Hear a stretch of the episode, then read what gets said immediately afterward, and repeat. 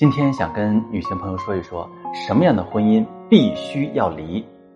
第一种，家暴，习惯用拳头说话的男人，不会用嘴巴讲道理，也不会用大脑思考，这很难改变的。当他的情绪失控，他就不计后果了。所以，面对家暴的男人，你必须离婚，因你不知道这颗定时炸弹什么时候会爆炸。家暴有一次就有一万次，要充分认识到家暴的危害性，果断采取措施。第二种，沾染严重恶习的，比如吸毒、严重的赌博和严重的酗酒。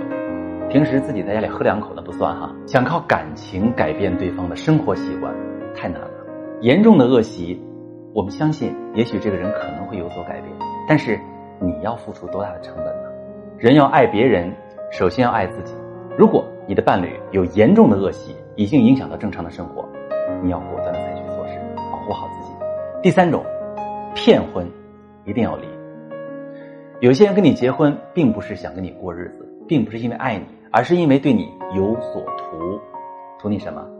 图你的钱，图你的地位，甚至。听过同妻没有？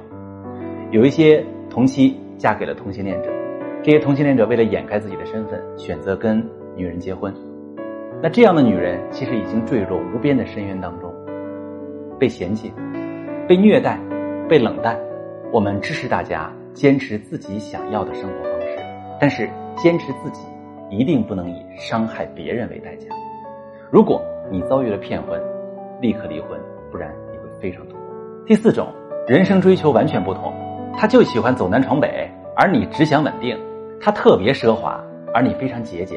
如果你们在生活上出现严重的背离，谁都不愿意妥协改变，说实话，这样的婚姻不要也罢，都勉强。当人生方向不同，不要在彼此身上浪费时间了。最后，我也听过一种说法，有人说：“哎呀，你应该劝和不劝离。”说劝和不劝离的朋友，会为那些在婚姻当中极度痛苦的人负责吗。